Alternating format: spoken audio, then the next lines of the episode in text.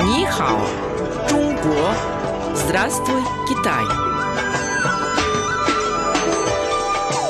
Международное радио Китая, 100-серийная программа Нихао, Чунго. Здравствуй, Китай.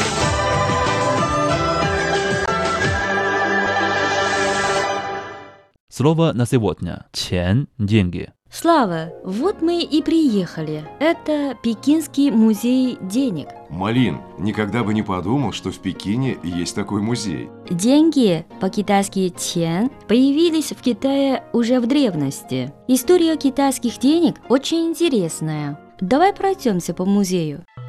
Ой, Малин, взгляни на эти ракушки. Видимо, это и есть самые древние китайские деньги тянь. Да, более четырех тысяч лет тому назад Китае уже велись денежные торговые сделки. Сначала в качестве денег использовали морские раковины. До того, как китайцы научились печатать монеты из металла, лучше всего подходили в качестве денег раковины. Ведь их было немного, и они мало изнашивались. Примерно 3000 лет тому назад китайцы научились печатать монеты, и появились металлические деньги, которые стали называть тен. Малин, посмотри древнекитайские медные монеты. Они очень разные по форме, и в виде лопатки, и меча, но большинство круглой формы.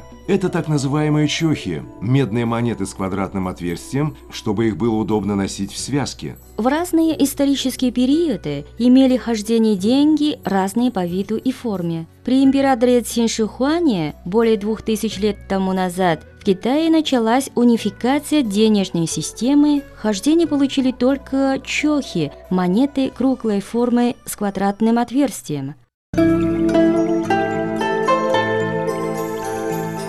Цикл программ о китайском языке и китайской культуре «Здравствуй, Китай!» Ни хао, Чунго!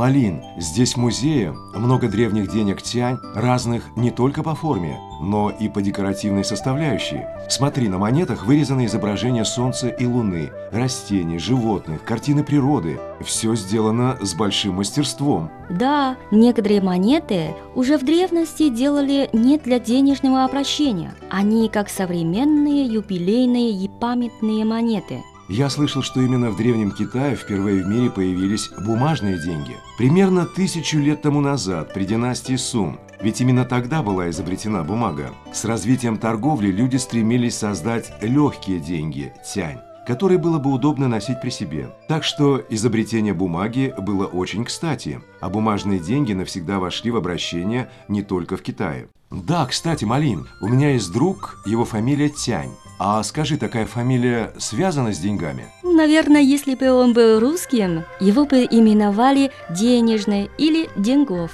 Согласно историческим источникам, в Древнем Китае так назвали чиновников, которые отвечали за выпуск денег. А с течением времени название должности постепенно превратилось в фамилию.